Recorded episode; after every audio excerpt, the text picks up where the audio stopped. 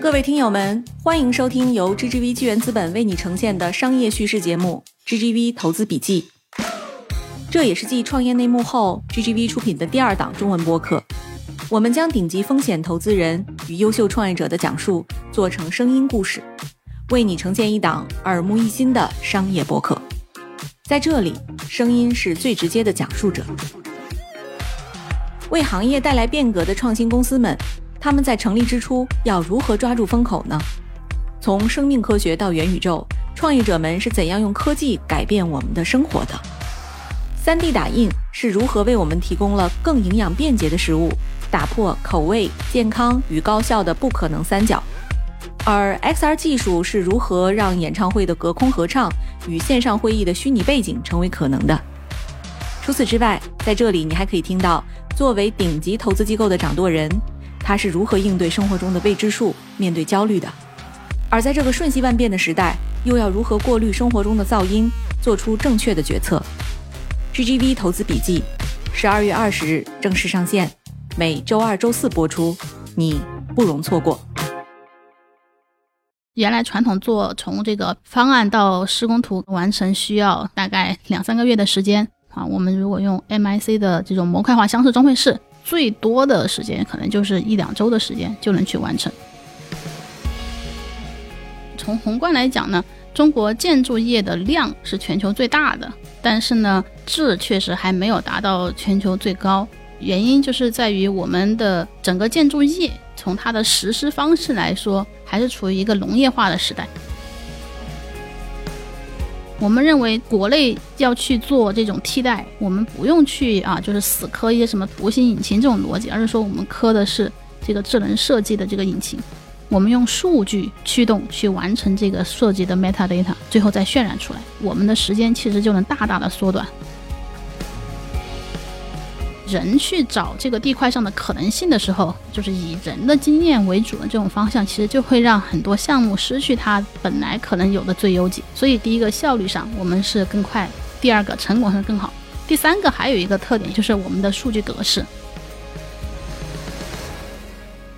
亲爱的听众朋友，大家好，欢迎收听本期的创业内幕，我是主持人 Lily。今天呢，我们请到的嘉宾啊，是中国领先的建筑第三代数字语言公司小酷科技的创始人何婉瑜。何总跟大家打个招呼吧。嗯，谢谢 Lily，大家好，非常荣幸能够在今天跟大家做这样的一个交流。哎，对，先请何总介绍一下小酷和自己吧。首先，您给我们也解释一下什么叫建筑第三代数字语言，第一代和第二代是什么样的？嗯，我先从定零代说起啊，定零代可能大家都知道，就是这个图纸。就是我们用这个尺规纸笔去画出来这个图纸，因为它不是数字元，所以它是第零代。第一代呢，就是叫 Computer Aided Design，大家可能也听过 CAD 啊。现在提到很多叫卡脖子的工程工业底层软件啊，其实 CAD 就是其中的一种，它是一个二维的数字绘图的这个软件。然后到了第二代呢，就是叫 BIM Building Information Model。那 BIM 它的意思就是在原来二维的图纸基础上啊，变成了三维，以及加上了一些这个非几何的语义信息。那这个是第二代，那小库做的是第三代。第三代呢，就是在以前 CAD 只有图形模型啊，BIM 图形模型加一部分建筑数据的基础上，我们再多增加了一个维度，叫做规啊，就是数据模型和这个规相连。这个规就代表的是规律、规则、规范，其实更多就是人工智能的这样的一些技术，跟我们的建筑的底层语言去结合。所以，我们跟这个前面两代的差异还是非常的明显，而且是啊，满足适应我们当前和未来需求的这样一种全新的数字语言的方式。对，有意思。您要不要介绍一下小库本身您创立的过程，然后以及您本人吧？啊，好的，非常荣幸啊！我是小库科技的创始人兼 CEO 何婉瑜啊。从这个硕士开始呢，就是学这个建筑和计算机跨界的方向。本科学的是纯粹的传统的建筑学啊，大家可能知道建筑学本科要读五年。然后硕士呢啊，开始研究一个不太一样的方向，就是如何把计算机这样的一些技术跟这个建筑联系起来。然后到了博士呢，也是继续在研究这样的一个方向。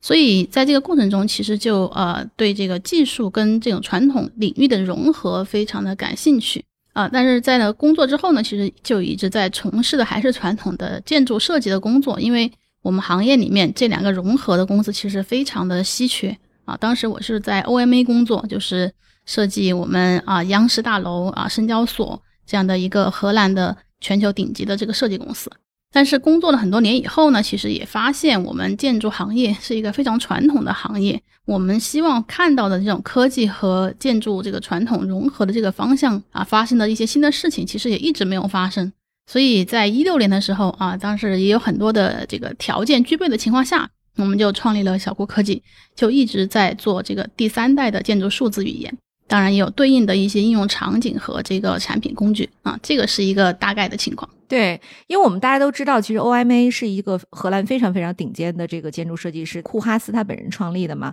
就是可能大家对这个名字啊听友比较陌生，但其实对它的建筑您肯定是耳熟能详的。比如说著名的央视的这个新的大楼哈，我们叫大短裤。然后呢，还有像西雅图的中央图书馆等等，就是我们在世界各地都看到过。就是您本人的这个公司呢，也叫小库，我就冒昧的问一下，它和库哈斯有什么关系吗？嗯，然后包括说小库。和这个咱们的英文叫 X Cool，对吧？然后呢，库哈斯的英文呢，前面的四个字母也叫 Cool Has。这个从拼音上什么都有特别多的巧合。嗯，我也想问问，就是他对您本人有什么影响？然后您为什么起这样一个名字？啊，首先库哈斯呢是可以讲现代主义的这个非常重要的大师，而且呃，这个 OMA 这家公司呢也被认为是。现代建筑师的这样的一个黄埔军校啊，有非常多的知名的建筑师都是从这里面出来的啊，包括可能大家耳熟能详的扎哈哈迪设计这个呃银河 SOHO，嗯，还有像那个现在的利兹啊，包括大兴机场啊等等，还有 MRDV 啊，BIG 等等一系列在现在大家在这个市面上能看到的很多的著名的明星事务所都是从这里出来的，所以他对大家的影响啊是非常深刻的。库哈斯对我的印象当然也非常深刻了，因为我在 OMA 工作了七八年的时间啊，有这个一个非常重要的项目，就是跟库哈斯先生合作的啊，就是深圳证券交易所，就是从他的这个设计的中后期我开始加入，然后到整个施工完成啊，都是我在去负责这个项目。然后这个本来是只属于库哈斯的一个项目，所以他也会经常的来到深圳啊，去跟进这个项目，然后跟我们有很多的交流。所以这个啊，在各种各样交流过程中吧，也跟他有很多的这些交集啊。除此以外呢，当然也有些其他的竞赛项目，包括像啊印尼的国家图书馆啊，像以前在那个北非做的一些啊博物馆等等啊，其实都跟他有长时间的合作。所以他的一些思想啊，对我的影响还是很大的。所以在呃我们创业的时候呢，就是取名字的时候啊，确实如您所说，这个 不是巧合，确实是有意去设计了一下。呃，首先在那个 Urban Dictionary 里面，X cool 呢有这样的一个词叫做 extremely cool，就是非常酷的意思啊，它就是一个非常酷的事儿。我们希望我们做的是一个非常酷的事儿。同时呢，啊，这个酷呢也可以跟这个库哈斯的库做一个致敬啊，因为他经常来中国的时候，我们的这个业主啊，包括我们经常叫他老库，那所以我们希望这家公司呢叫小库啊，是他的徒孙，有这样的一个，对对对，有这样的一个概念在里面。对，非常非常有意思哈。就是我想知道，就是您为什么当年就是选专业的时候选择建筑这个方向做设计？你家里人有人从事这个方向的创业啊，或者是有做这个工作的吗？呃，其实从来没有，也很有趣。对，但是我可能就是小时候呃，还是看到过一些有相关的东西吧。就父母他们在那个现在叫国土资源嘛，在这个系统里面工作。然后也看到他们系统里面有一些同事，因为小时候经常去他们办公室啊，就看到有一些他们的同事在用那个尺规画图，嗯啊，其实当时是绘制这种土地的这个图啊，这个其实是最开始的一些接触。但是我自己是非常喜欢设计这个方向，包括在那个高中的时候还自己喜欢画一些东西啊，不管是设计的是这个建筑还是设计的是衣服啊，其实就觉得 design 这件事儿非常有意思。所以呃，就是选择了学建筑，但是后面学了建筑一段时间，又发现这个建筑太传统了，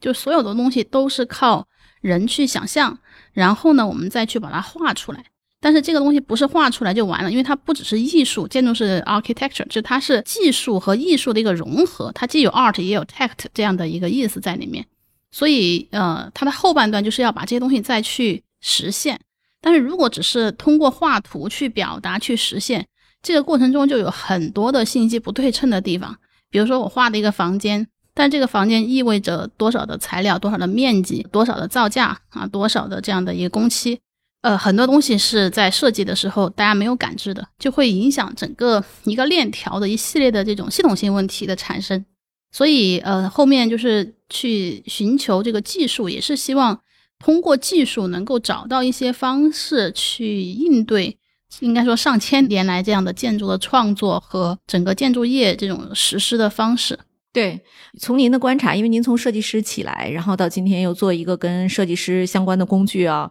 中国的整个建筑设计数字化现在在一个什么样的阶段？它和世界先进水平比，我们是在哪一个段位？我们我们可以从一个一个宏观到一个中观到微观来讲啊。从宏观来讲呢，中国建筑业的量是全球最大的啊，但是呢，这个质确实还没有达到全球最高，原因就是在于我们的整个建筑业。从它的实施方式来说，还是处于一个农业化的时代啊，它其实跟我们的这种工业化体系关联非常弱。但是像啊欧美他们的建筑很多都是进入了工业化体系啊，特别是像北欧，像德国，然后这个呃斯堪的纳维亚那一系列国家，包括日本、新加坡啊，他们的建筑工业化就是在工厂去预制大部分的这些构件，再到现场组装。啊，这个已经非常成熟了。当时我在荷兰的时候就特别有印象，我们学校隔壁就有一栋楼，你就看着它好像前面打地基搞很久，后面那个核心统一起来以后，整栋楼建起来不到一年的时间，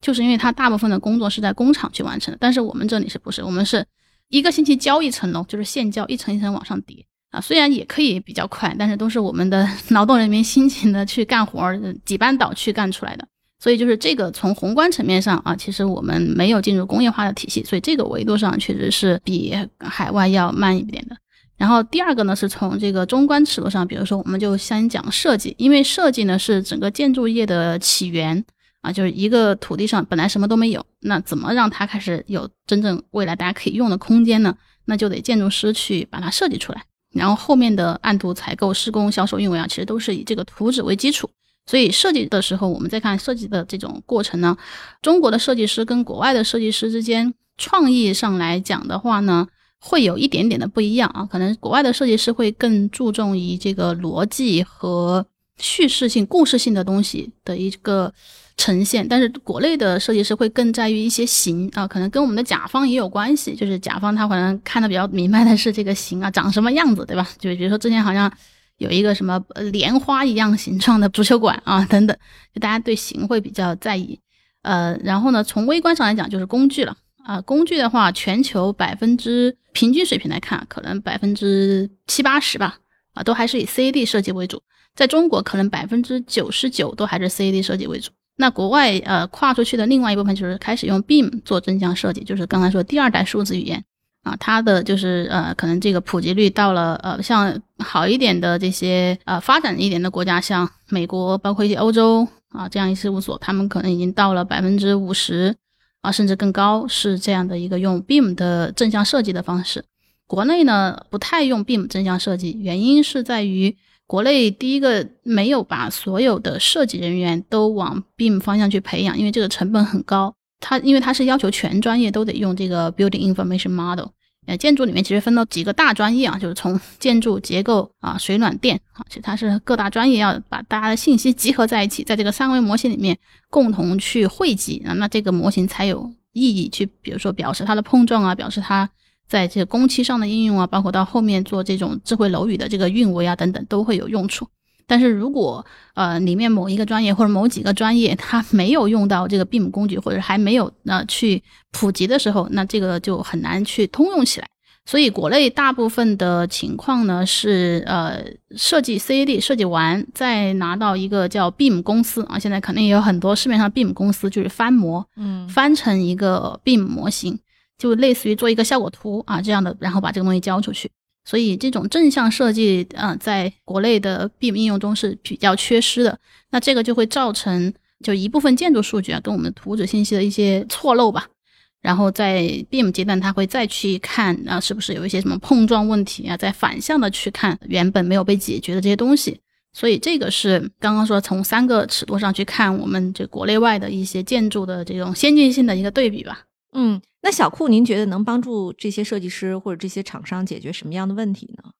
其实也是从这三个尺度上去看。首先就是从最底层，我们先从微观上来看。首先，微观上呢，我们做的这个第三代数字语言，我们是有两个这个应用场景，一个就是设计的场景，我们有小库设计云这样的设计工具，能够帮助我们的设计师啊，去在不同的这个尺度和不同的业务类型上去做这种智能设计啊。我们这个 A B C 的全称叫 AI Driven Beam on Cloud，它其实是一种人工智能驱动的正向的 Beam 设计在云端的应用。那这种方式呢，其实就能解决刚才我们提到国内其实嗯很多人要去用 Beam，且 Beam 的工作量是 CAD 的两三倍。啊的时候，它产生的这种问题，因为 Beam 它是三维又要加数据，所以以前的工作量肯定是更多的，所以大家不愿意用。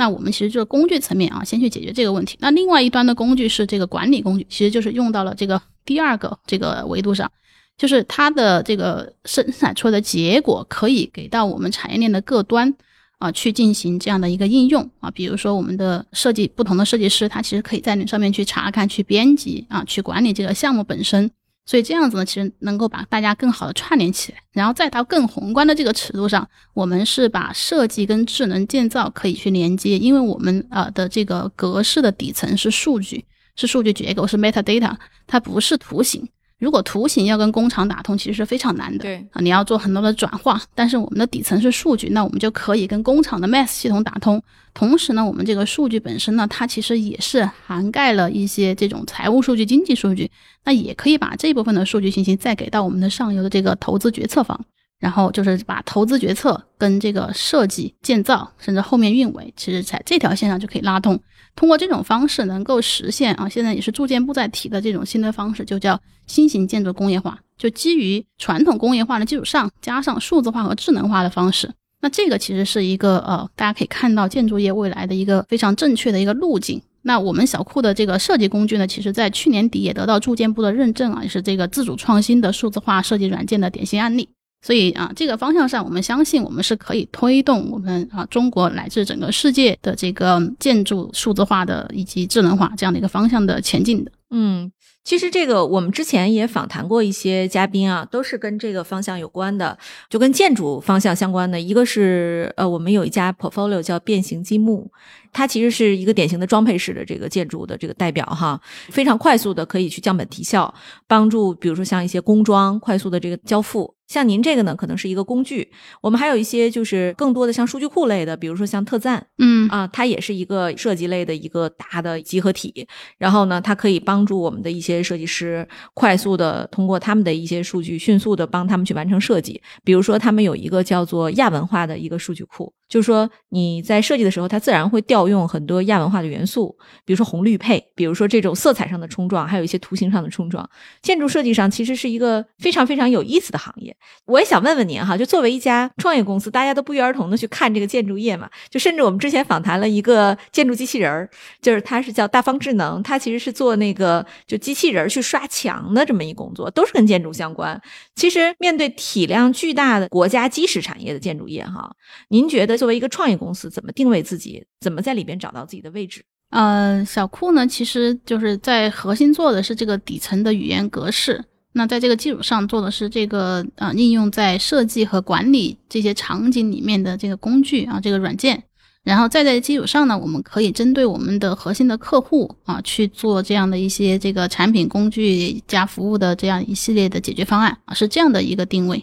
对，所以您把自己定位成一个大家都会用的通用型的工具，对吧？对，但是是从设计这个维度去切入的，因为设计本身就是一个从无到有的过程中，对吧？大家都会最开始去使用的一个源头。其实，在那个一个叫 DFMA 的思想，就是 Design for Manufacturing and Assembly，就像刚才您说的变形积木，他们可能用在工装，我们是在整个大的建筑这个大的场景里面。那这一部分，如果我们用 DFMA 的逻辑去看的话，其实设计就是决定了百分之七十的成本的啊。其实不仅仅是这个啊 DFMA 这种装配式的，其实包括所有的这个建筑类型都是一样的。你设计就决定了这个项目它到底是一个异形双曲面还是是一个方盒子，那它的造价肯定就是觉得截然不同的。对，您做的这个底层工具有没有什么就是来自国内的或者国际的竞争对手呢？国内确实没有，我们是国内唯一做这个方向的。然后国外呢，嗯，有两家在 follow 我们的公司啊，因为什么说在 follow 我们呢？确实，第一个，因为我们是出来这个方向最早的；另外呢，确实有两家公司呢都分别认识啊。第一个是认识他们其中的那个就是创始人啊，那家公司叫 Space Maker，他们出来以后呢，干了三年多吧啊，然后就被 Autodesk 收购了。呃，大家也知道 Autodesk 是这个行业里面的这个龙头老大。然后像啊，我们刚刚提到的 Beam 啊，它也是呃，二零零二年收购的这个 Revit 公司。所以他在收购这个 Space Maker 的时候，其实他也啊，包括一些 report 里面讲，其实他也认可这个是第三代数字源的这个方向。所以我们看到的是，呃，虽然这个方向上也被大头认可，他们啊巨头认可，也在他们也在投入，也在继续去做这个方向，但是这个第三代数字语言它有自己的一些特性，就是这个规则啊，这个规它是应用在不同的场景里面的，所以我们现在比他们更好的一些基础是在于我们国内有大量的这个数据，有大量的项目，这个是国外所不具备的。对，您刚才讲到的，其实竞争对手主要是来自国外啊。比如说以 Space Maker 来为例吧，就是它其实得到了 Autodesk 的支持之后，它其实有大量的资金，它可以去招兵买马，可以做技术研发。您觉得，就是如果它一旦杀入中国市场，你们要怎么跟它 PK 呢？嗯，这是一个好问题啊。其实我们是已经在别的地方已经开始有一些 PK 了。就前段时间我们在新加坡都参加了一个叫 Beyond X 的这个活动。那除了我们两家之外呢，还有一家这个印度的公司，当然它做的方向不太一样，呃，但是也是这个建筑科技化的啊，大家就拉在一起比较一下呗啊，其实能看得出来，我们的这个不管是深度还是广度上，都比他们要哇哦特别多啊，就是确实在国内的环境中，我们有更多的这个项目数据量、客户的反馈啊等等，这些其实是国外所不具备的。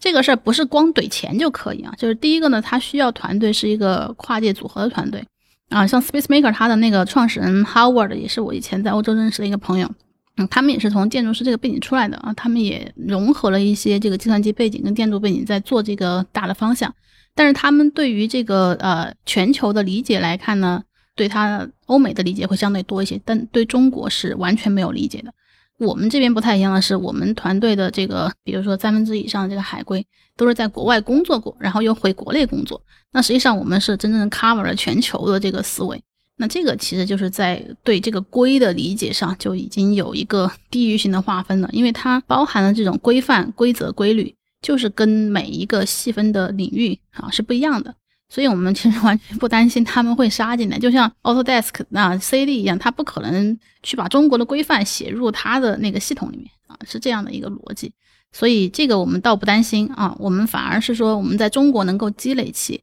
更好的这种业务逻辑，然后呢，也能把我们的很多先进的东西往国外去 copy。就是刚才说的那个最宏观的东西，就是中国的量大，嗯，我们的这个积累起来数据，然后通过我们机器去做的话，它其实是能够发挥更优的这样的一些效果的。对，哎，您要不要给我们举个例子哈？就是因为其实很多听友都不是设计师，他们可能也不知道这到底是个什么样的产品。比如说，我们就举一个例子吧，呃，像过去呢，就是是那种传统格式的。对吧？那样的一些设计标准。那么小库的这个新格式呢，它其实是把这个传统的线性工作模式，我理解就重构成了 AI 辅助的一些这个产线和生产模式了。那过去可能它是多长时间？打比方，我们设计一个大楼吧，然后过去可能是需要多长时间，然后现在用了我们大概是一个什么样的时间？从生产力啊、控制力啊、协同和管理上会有什么样的变化？对我觉得这可能是一个比较好的例子，让大家去理解哈。嗯，好的。呃，首先就是传统的设计或者传统的建筑项目，它就是一开始有块空地，比如说我是甲方，我选好了这块地，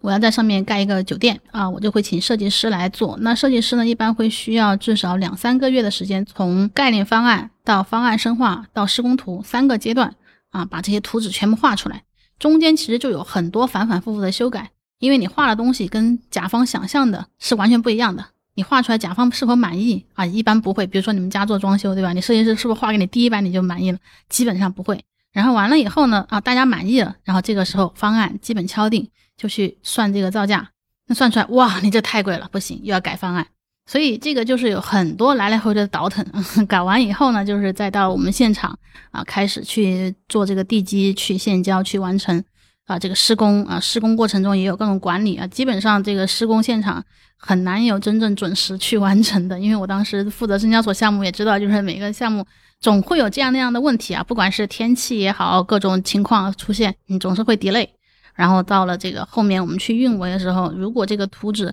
没有能被很好的记录追踪，你最后是哪一版图纸去做最后的这个验收，然后再去看到啊，比如说我再过了十年，我能不能把那个图纸。准确的翻出来去看到哪个地方出问题，我要换什么东西，这是一个全周期的这个系统性问题。那我们是用什么样一种方式去解决的呢？啊，首先我们小库的这个 A B C，它虽然是个底层格式啊，我们核心做的这个产品就是刚刚说，一个是设计产品，一个是管理产品，它都是基于这个格式的两面啊，它其实是有两面性嘛。你这格式既可以用来去做设计的生成，然后生成的结果也可以继续去做管理。那我们就是做设计的这个动作本身，我们会让机器帮我们去完成啊，它所以叫 AI driven 的 Beam on Cloud。但这个 AI 去完成的，就是建筑师他会去做一些 input 和最后的 decision making，就是他会去做最后的决策。比如说啊，这样的一个十五亩的这块地啊，我们去做这样的一个酒店，那机器就会出十版方案出来。然后这十版方案其实它在背后已经生成了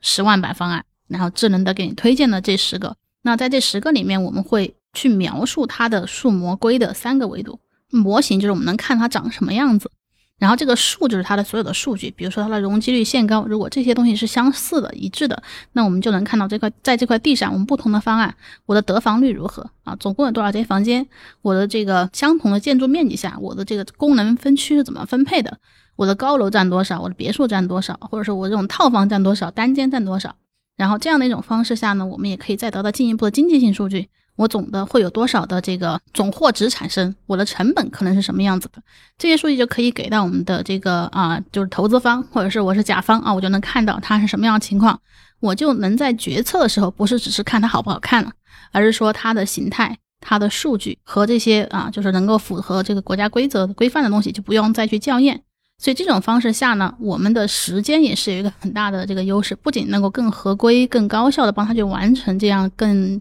就是能有可选性的这样一些结果之外，啊，我们的时间其实非常短。原来传统做从这个方案到施工图，刚刚说完成需要啊大概两三个月的时间。如果是用装配式啊，DFMA 这种逻辑去做啊，我们如果用 MIC 的这种模块化箱式装配式，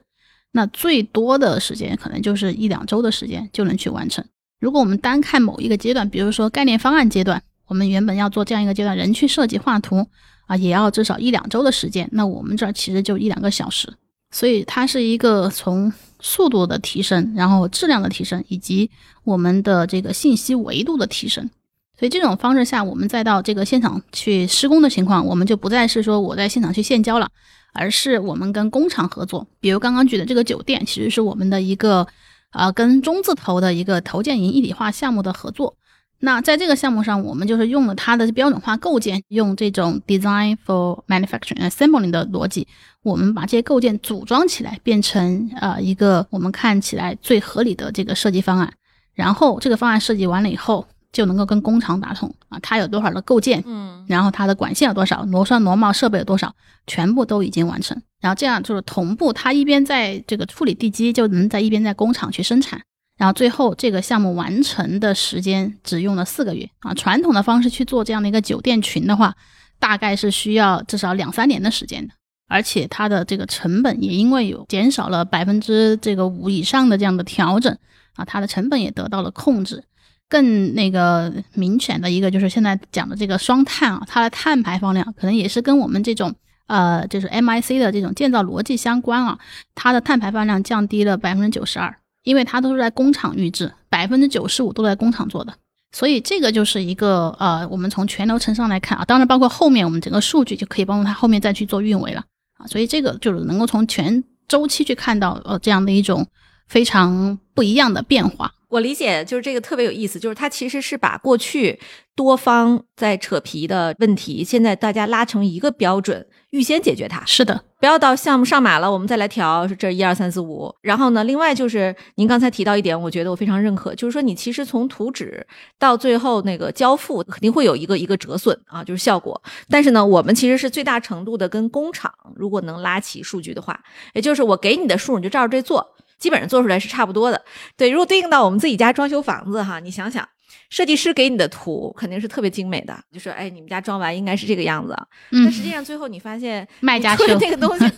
对对对，完全不是这么回事儿啊。嗯，咱就不说软装的变化就更大了，就是咱就单指硬装的话，其实也有很大的这个这个折扣在里边。这就是为什么我们其实有一家公司叫酷家乐嘛，它有价值，就是它其实基本上能接近你真实的效果，就是你就是照着这东西给我把这个板子这个型号的东西给我放上去，确实是非常非常有意义哈。对他们做的。的室内设计这对对对对，特别好玩。刚才听您讲了这么多啊，我也想问问，就是小库目前现在是一个什么样的发展阶段？就咱们现在是停留在一个 idea 吗？还是说我们已经有了一些成型的产品可以给到一些大的公司去用了呢？啊，我们其实已经发展了五六年了，公司是一六年底成立的，然后我们的产品也是经历了呃多次的迭代了。但是我们仍然在这个我们自己规划的道路上继续去完成，因为我们一开始就知道要去呃做一个可以讲替代 CAD 跟 BIM 的底层格式啊，以及应用产品的话，它一定不是说两三年、三五年就能干成的事儿。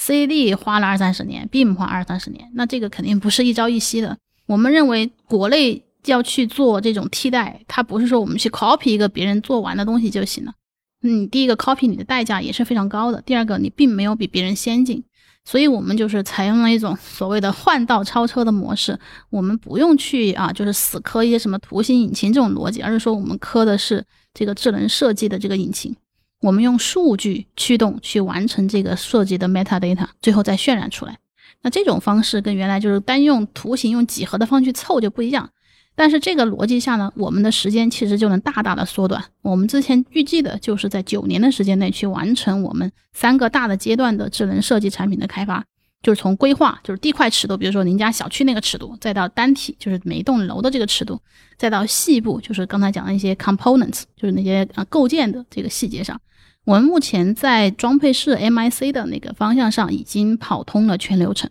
然后在其他的这种啊，比如现交上面还在继续走。但是这个大的这个啊业态类型呢，目前我们都是聚焦在量产型的建筑，比如说住宅啊、产业园、酒店、商场啊这种类型上。但是像什么博物馆、机场、音乐厅啊，其实机器也能做，但是那个就我们现在去碰这个部分，也只会有一些研究。这个部分呢，其实是因为啊它的这种个性化、经济适用、美观，对对对，三要素之间它是以美观为那个诉求的。但美这种东西呢，就是仁者见仁，智者见智的东西，其实这个就很难去量化。但是经济性和适用性，就是适用性讲的性能嘛，这个就是很好去量化的。那这种能够量化的，就是机器最喜欢的，数据 很明确嘛。所以我们就是聚焦是在这一块上面。然后我们发展的阶段呢，就是我们目前啊，就是服务的这个角色是以这个行业里面的甲方为主。为什么是甲方呢？就是因为他对这个全产业链的提效是最有敏感度的。如果我只是其中一个环节的角色，我其实只需要知道我自己能不能做好就行了，别人做的好不好跟我不 care。所以这个也是造成了说，设计师只在意把图画好，成本造价只在意我每次这个不算错，然后施工就是我能够每天按工期去做。但是这个事儿就不是一个系统性的问题，呃，能够被察觉去解决。那我们希望去解决的是系统性的问题。所以我们会从整个这个更宏观的角度去看，站在这个角度去看事情的，其实就是甲方啊。比如说像这个典型的是房地产啊，地产的一个角色，包括这个政府的开发平台啊，像开发产业园的也好，或者是这种人才安居集团的也好，它都是站在整个项目成败的角度上去看，我怎么能够去啊，真正实现一种多快好省。嗯，对，所以有这部分的客户呢，我们已经有六十多家啊，这种比较大型的这样的一些客户。对你能不能给我们举几个有代表性的例子？大客户的例子，呃，代表性的，对对对，像这个金茂、金地，然后越秀、旭辉啊等等，就是这种啊，包括香港置地、新世界。目前我们这种客户都是比较稳健型的，当然也会有一些产业园区的客户，像呃云南白药啊、五粮液啊，还有一些像人才安居集团这种类型。嗯。我我们要不然听听那个您给我们讲讲吧，比如说像金茂这种合作啊，我理解应该是挺难谈的。这么大的公司，就是您在跟他谈判的过程中遇到的，当时他最挑战的问题是什么？最挑战的问题，我觉得核心就在于他们一开始是觉得不可置信，就是你有这么神奇吗？就是你你真的能够吗？就是都是都是这种疑问，你是感觉是这个牛吹的有点大吧？会是这种这么多年了，一直很痛。是驴子是马，拉出来遛一遛不就知道了吗？对吧？所以就是这个，其实问题也很好解决，就是我们去做一个测试，啊，你能把你原来的项目，比如说啊，他们当时，特别是我们呃一开始接触这样的一些甲方的时候，他们当时还属于一个比较多业务的状态，比如说他呃做这个双集中的拿地的时候，一次性要出来五十块地，那传统的方式下，呃，一般刚刚提到做这样的一个拿地的设计和测算，需要一两个周的时间。他是不可能去完成的，因为这个地就是要在一个月内全部拍完，啊，就是同时间去拍，但是就是你你去准备时间可能不到一个月。那这种状态的下五十块地你是做不完的，那我们就是可以去帮他去，就是一两天啊就能完成一个项目，然后同步我们可以同时的去这样做，所以这样子能去 cover 他们那个需求。呃，另外一个就是可以做对比。比如说，我们前面啊做的就是挺 convince 他们的其中一个项目，我记得好像当时是一个呃，就是一个三角形的地块，然后那个地上也不是特别好布局吧，呃，他们原来已经找了这个设计师去做方案了，然后这个设计师给他们做的方案总的货值，就是所有的户型的价格啊，加起来是四十九点四亿啊，我记得好像是这样的一个数字，然后后面就是我们去帮他做的方案呢，其实我们是提供了三五个啊机器生成的方案。然后这个方案里面最高的是五十点六亿，增加了这么大几千万的这个货值，那这个钱对于他们来说就是实打实的。因为人去找这个地块上的可能性的时候，我只有两周，我能做多少呢？可能就这三五个，但这三五个是不是最优的，我真的不知道。我只能保证它是合规的，然后在我的经验中是相对还可以的。但是就是这种就是以人的经验为主的这种方向，其实就会让很多项目失去它本来可能有的最优解。所以这个就是能够很明显的看到，第一个效率上我们是更快，第二个成果上更好，第三个还有一个特点也是很打动他们的，就是我们的数据格式。以前是设计师交过去就是一版 CAD 嘛，最多就是我可以给你截个图，你看的是个平面啊，给你上点色，然后就是彩色平面图。啊，再不济给你再搞一个效果图啊，完了就是都是图纸啊，然后图形为主，然后他他们这个交过去以后呢，它的成本部就要再从这个图纸里面去测量每个房间多大呀，这些数据面积是多少啊，当然也有可能建筑师给他测量完了，他要拿去再去算一次成本，跟他的每一个项去算出来，然后就是他们用的啊成本部用的是 Excel，然后营销部啊，他还再去算我这个分别又能卖多少钱，对吧？九十平米的一二三四房，它的价格不一样，在高层别墅洋房上面，它的价格又不一样。啊，重新算完这边多少钱，然后这个投资部门要把这东西全部拿在一起，才去开一个投决会，每个东西去过一遍。所以这种状态就是它原来我们现在是就是发给他是一个二维码，是一个 link，你打开以后是有一个三维的模型，多个方案都在上面，所有的数据信息都在上面，他们就可以一起在这个开会的过程中也好，不管是给到每一个呃这个决策也好，这个数据是拉通的。所以这种全新的数据格式给他们带来这种便捷性其实是非常高的，而且这个格式本身，因为它是数模规的联动，这个规就是意味着它可以对它进行一定的修改。比如说，它把这个数据改了以后，这个模型会自动的重新 generate 一遍啊，它就能看到，呃，我如果想要把这个数据调高，我的方案会怎么变？那或者是说我把这栋楼我想做高两层，那做高以后，我这个数据会怎么变？就是它就会是一个联动的，而不是像以前他们开头就会是。呃，这栋楼是不是能挪一下，或者说这个能不能加高两层？然后他们一般得到回答就是，我们再返回给设计院，让他们改完，我们下周上回再来看，基本上是这种状态。所以，我们就是从效率，然后质量，包括这种交互形式啊，都给他们提供了完全不一样的体验。所以，这个也是为什么我们说从呃前面我们可能只有这个一两个、两三个这样的大型客户，到现在有啊好几十家这样的这种客户。嗯，对我其实听起来就是说，其实打动大客户也并不难，对吧？就是都是拿产品说话，对，咱们就是现场练兵，然后谁的产品好，是的，看成果，没错，看成果，对，非常有意思。其实您刚才讲这个情况，在各个行业里都有，即使是在我们天天看了这么多高科技的哈，我们自己做这个专业投资的，我们自己的工具也并不先进。也是一个数据变了，是吧？呃，是的，在一个 cell 里跳跳跳，没错，是的，就呃，就更何况是我们这还好，就人也不多啊，就全球就那么一百来人，所以大家一调调就就能调明白。但是如果说面对一个巨型的，比如说几十亿上百亿的一个项目，对对对，那他要调整的这个部门，其实这是极大的降本提效。您看，您刚刚讲完，我听下来就是，如果大家都在用降本提效的这种工具，建筑行业啊。那是不是未来地产方向就是会越来越向龙头居中，小的这些公司就越来越没机会了呢？嗯，我觉得这个行业可能未来它还是一个可能两极分化比较明显的一个状态，就是大公司它的存在，它的这种集团化作业，它的优势其实呃一方面体现在它用的这些新技术，然后提高它的管理效率，降低总体的这种运行成本。然后在每一个项目上能够把它利润啊，就是提到最高，这种方式再加上它可能还有一些资金上的这种优势的话，它肯定是在大范围内啊能够去取得比较大的这种优势的。但是小的公司，我们其实近期也看到，虽然说这个阶段吧，应该说是一个周期啊，大家在经历一个洗牌，但是看到有些小公司反而活得还挺滋润的。可能一方面，因为他们那个资金是自由的，它嗯那个比较稳健啊。现在现在大部分都是因为去杠杆的情况，所以说有一些调整嘛。就是小的，它其实也有小的一些优势所在。哎，第一个，它可能比较理解本地的一些需求，因为小开发商基本上就是在本地啊，或者就是城市周边，就是这样的一些地方做开发。然后另一个呢是啊，这种小的公司，它其实也有机会去应用到科技化的产品，帮助他们去实现原本小公司可能只是呃能够去做一些非常就是没有大公司做的好的东西吧，但是通过科技的这种民主性，它其实能够做到。啊，这个东西并不是说它需要像大公司花那么多钱去做到的，它其实也可以通过一种相对比较好的这种合作模式，帮助它去提升啊它的一些这种不管是成果还是它的总体效率。所以我觉得未来就是应该说每一个企业，就是跟建筑相关的企业啊，只要他们能够愿意去拥抱科技，他们都有机会去成为这种更好的一个状态的。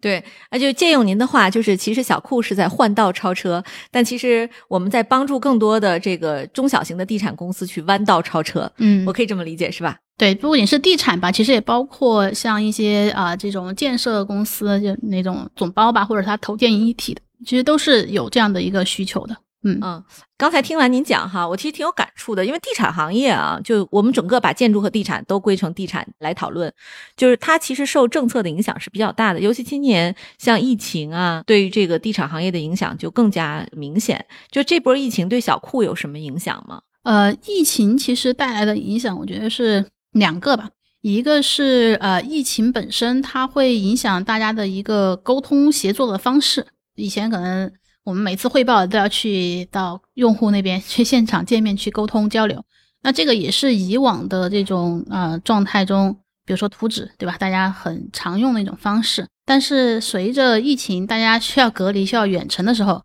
他其实更期待一种数字化的方式去交互。就像刚才我提到的，我们就是一个 link 啊，一个二维码，他发到群里面，大家一下子一看啊，自己一看看就能明白这个现在在说的是个什么事儿。那这种情况其实就是他会去呼唤一种全新的交互模式的出现，协助整体项目的管理。这个其实是看到的一个趋势。另外一个呢，就是这种疫情对整体建筑业的挑战，或者是啊状态变成了大家对自己的居住环境啊、工作环境都会有更高的要求。比如说呃，其实当当时也看到一些这个封禁的期间吧，大家每天都关在家里，那你的居住空间。啊，能不能更有效的去利用，然后就会看到原来的一些户型设计上的一些弊病，所以它也会呃一方面去刺激我们的整个嗯居住环境的这种改善啊，包括从设计层面上去优化我们的这种居住也好，包括公共空间啊这样的一些空间的设计。呃，所以至少从疫情的角度上是这两个点啊，就是刚比如说这个刚刚说空间这个，还可以再举一个例子啊。当年香港出来呃 SARS 的时候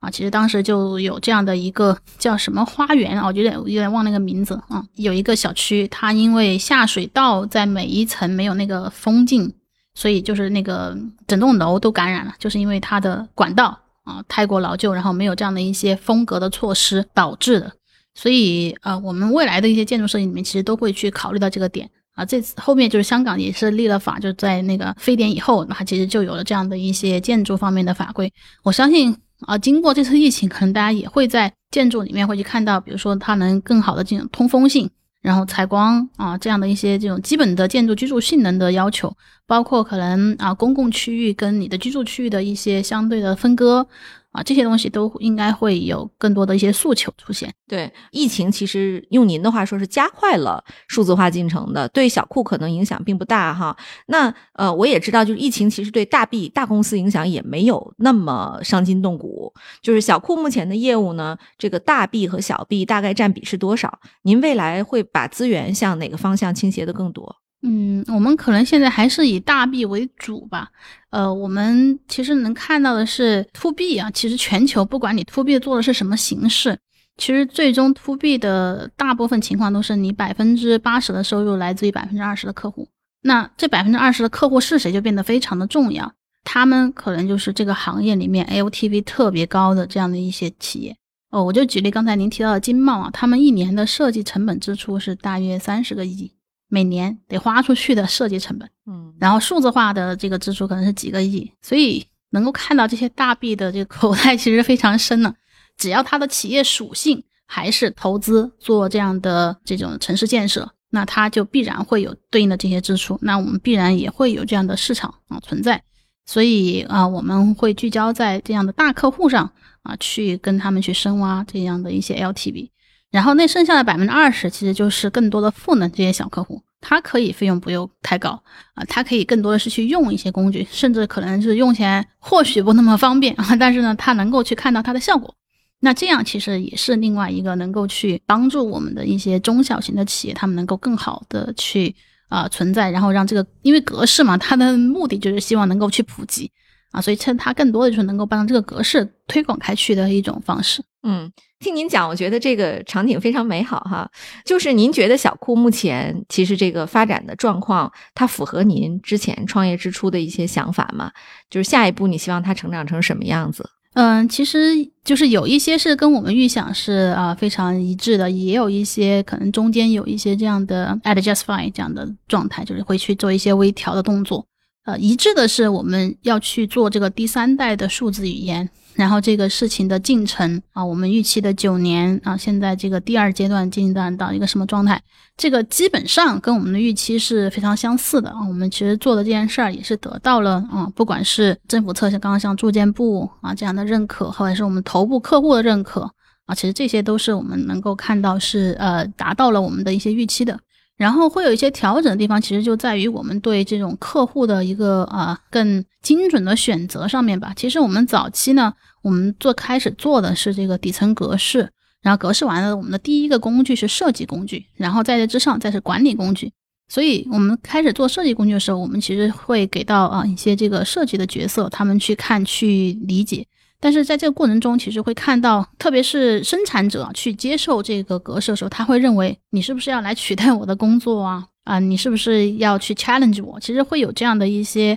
呃问题被提出来。那我们其实就会在那个时候去重新思考，我们啊应该面向的客户啊，究竟是我们的这种生产者的乙方角色，还是应该是我们对这个产业的总体成功最在意的这个甲方的角色？那。我们其实后面就想的很明白，就是第一个，我的客户啊，应该是这样的一些这种甲方啊，他们不仅是这个行业里面的话语权的所有者，他也是这个行业里面所有的项目的发起者、资金的出具者等等，这个都是在甲方的角色上。但是呢，这些生产者、这些啊里面的这个产业链上的这些乙方，他们其实是更好的是这样的叫啊 user 啊，就是是这样的用户。它其实很难去呃呃向你很好去付费，但是呢，它能够去给你提供格式的普及，能够给你提供一些这个用户的反馈，甚至一些数据啊。其实这个就是需要把去区分一下他们的那个定位吧，就是客户是谁，用户是谁